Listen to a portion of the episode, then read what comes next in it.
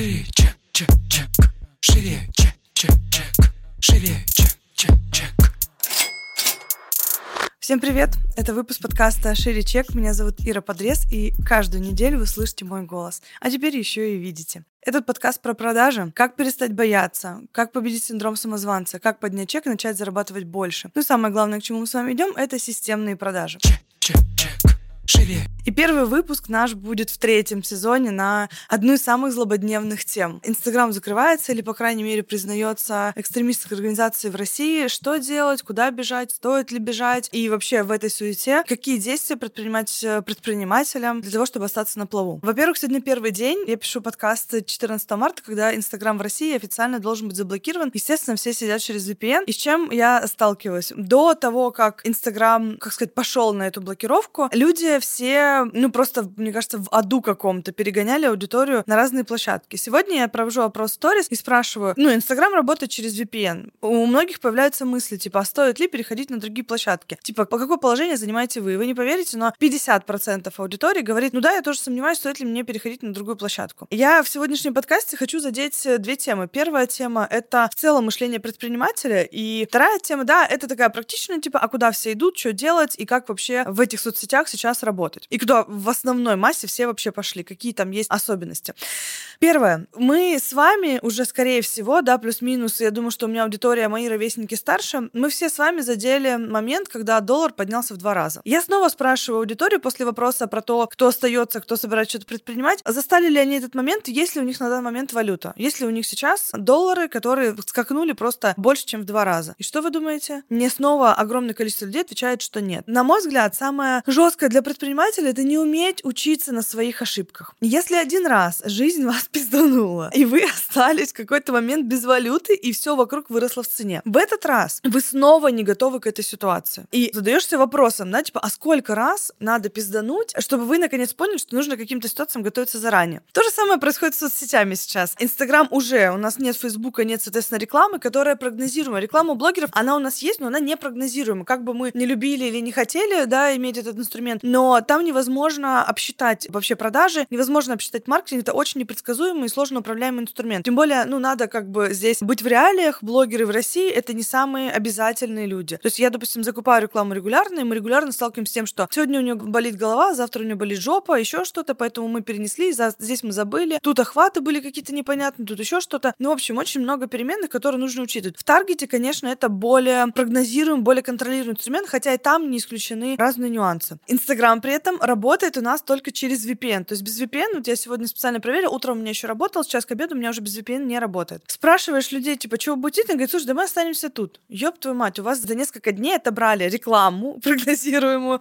отобрали регальную работу на площадке. И как бы спрашиваешь, ну, что-то собираетесь сделать, да? 50% отвечают при этом, да я думаю остаться здесь. Блин, ну уже же есть прецедент. Ну неужели в этой ситуации нельзя, ну как бы немножко раскинуть мозгами, додуматься, что нельзя складывать яйца в одну корзину? Вот сейчас момент, когда надо задуматься о том, чтобы были какие-то другие источники трафика, другие источники взаимодействия с аудиторией, другие каналы продаж. Потому что, когда вся эта ситуация случилась, многие нас спрашивали, насколько мы тревожимся, насколько нам страшно. Мы очень спокойны и весьма устойчивы, ну, по одной простой причине. У нас был уже, да, помимо моего инстаграма большого, у нас уже был подкаст. В подкасте аудитория слушателей у нас в два раза больше, чем в инстаграме. Это регулярный для нас канал взаимодействия с нашей аудиторией, это регулярный канал продаж. У нас здесь больше миллиона прослушиваний. То есть мы изначально уже начали дифференцировать трафик. В первые же дни, когда только вот пошла только мысль о том, что э, здесь будут проблемы, здесь будет, нас будет от чего-то отключать, мы создаем сообщество ВКонтакте, мы создаем канал в Телеграме корпоративный, я создаю свой личный канал в Телеграме, вернее, возрождаю тот, который у меня был там с тремя тысячами подписчиков, который я не вела больше года, и перегоняю аудиторию туда. То есть,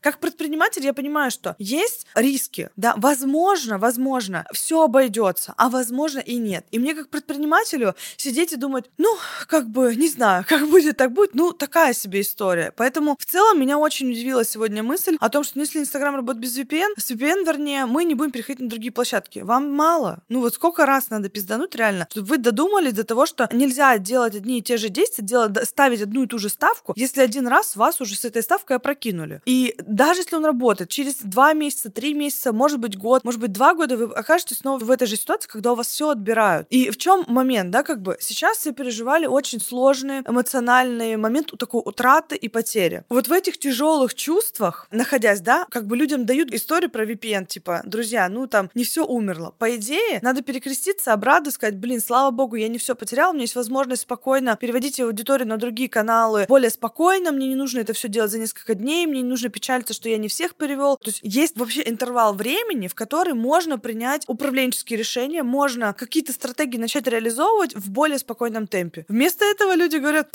с работает, ёпта, вообще никуда не пойдем. И я такая, типа, серьезно? Ну вот как бы... А потом мы, возвращаясь к вопросу продаж, да, говорим о том, что у меня что-то не так с продажами. Блин, друзья, если вы не умеете учиться с первого раза, это логично, что у вас что-то не так с продажами. Вы каждый раз будете ждать, пока вас, ну, так тряхнет, чтобы у вас вообще все повылетало. Так многие ждут, говорят, у нас продажи нестабильны, мы, типа, в ноль выходим. В ноль? Типа, и вы ждете чего-то, как, то есть когда-то он сам рассеется. Типа, ситуация, ну, в любом случае, можно, конечно, быть очень оптимистической, ситуация точно улучшится, она будет совершенно другая. Это будет класс. Типа, я лучше заберу дивиденды плюсом к той подготовке, которую мы осуществим, нежели наоборот, да, когда у меня нет подготовки, я сижу, жду манну небесную. То есть это не предпринимательская позиция 100%. Поэтому, если вы сейчас увидели свою ошибку, моя рекомендация, не надо ждать, когда вам точно все отключат и все уберут. Дайте себе возможность развиваться развиваться на нескольких площадках, при том, что вот подходя к теме, да, как раз-таки площадок вообще в целом, Телеграм, площадка, которая не требует от вас ежедневного присутствия. Там фишка вообще в целом в том, что авторские экспертные каналы, они ведутся статьями или какими-то такими лонгридами, и статьи выпускаются одна в два-три дня, иногда одна в неделю. Какие-то небольшие посты пишутся ситуативно. То есть там нет такого присутствия, как у нас в Инстаграме, что нужны сторис, там эфиры, посты, GTV, еще что-то, рилсы. То есть намного меньше нужно усилий для того, чтобы вести эту площадку. Почему? Почему не сделать это усилие регулярным? Ну просто почему? Почему не сделать себе вторую площадку, запасную аэродром, почему не давать на нее трафик, почему не выстраивать ее в качестве отдельного инструмента, да, и канала вообще продаж,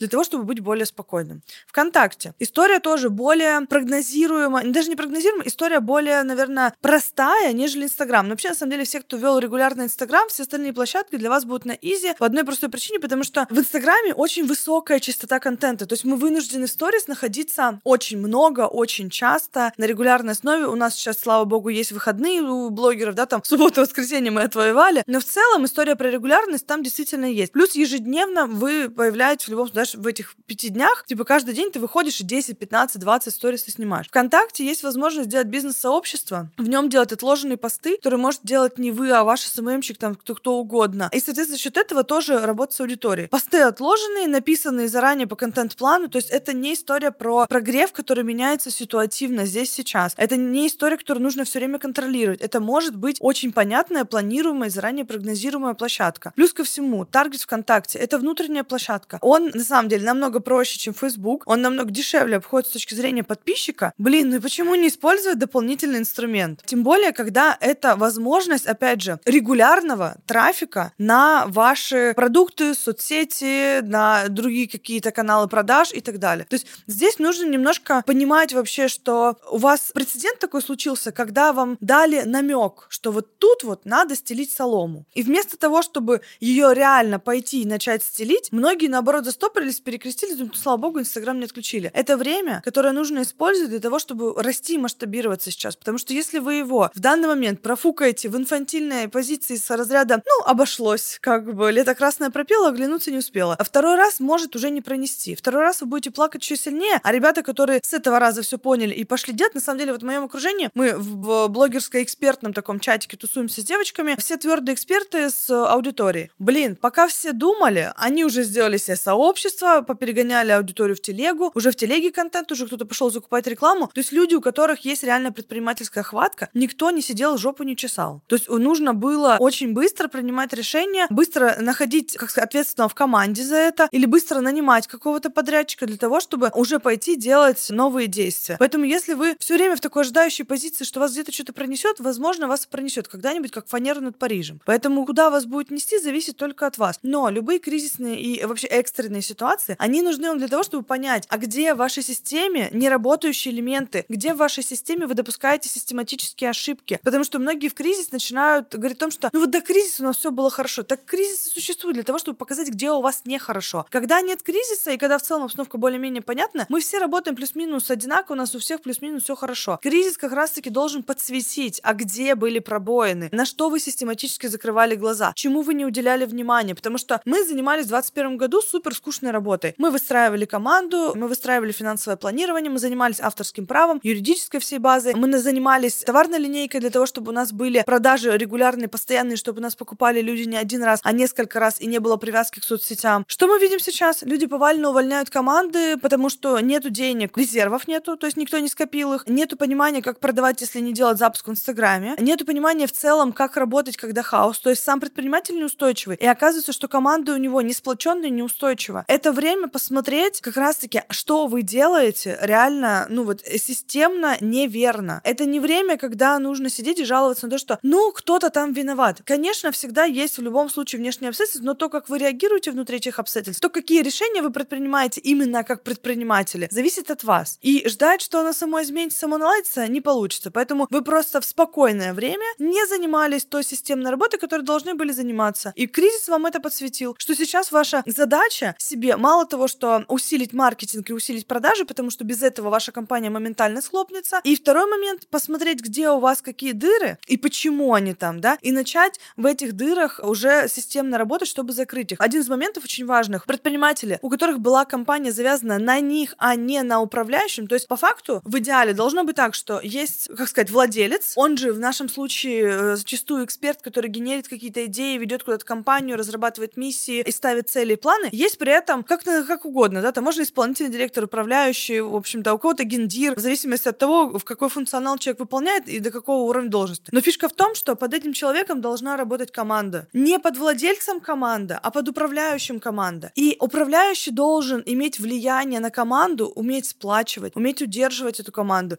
И если вы по каким-то причинам выпали, у вас должен быть тот, на кого вы можете опереться, кто находится в контакте с вашей командой, с вашими сотрудниками. Тоже момент, на который стоит обратить внимание уже сейчас, потому что сказать, что у нас очень много времени для принятия решений, ну, в нынешней ситуации точно об этом говорить уж э, не стоит. Чек, чек, чек живее. Вот какой-то такой у нас получился выпуск. Ставьте нам, как обычно, звездочки в iTunes и подписывайтесь на нас э, в Яндекс Музыке. Теперь вы можете поставить напоминания на Ютубе и подписаться на наш канал нашего подкаста. Здесь будут выходить выпуски раз в неделю. Вот. Если вы еще не видели это видео и в целом не понимаете, почему наши подкасты вдруг сейчас спустя полтора года мы говорим про видеоформат, это значит, что мы появились на Ютубе, и вы теперь можете не только слышать меня, но и видеть. Ну и услышимся и увидимся с вами в следующем выпуске. Всем пока. Шире, чек, чек, чек.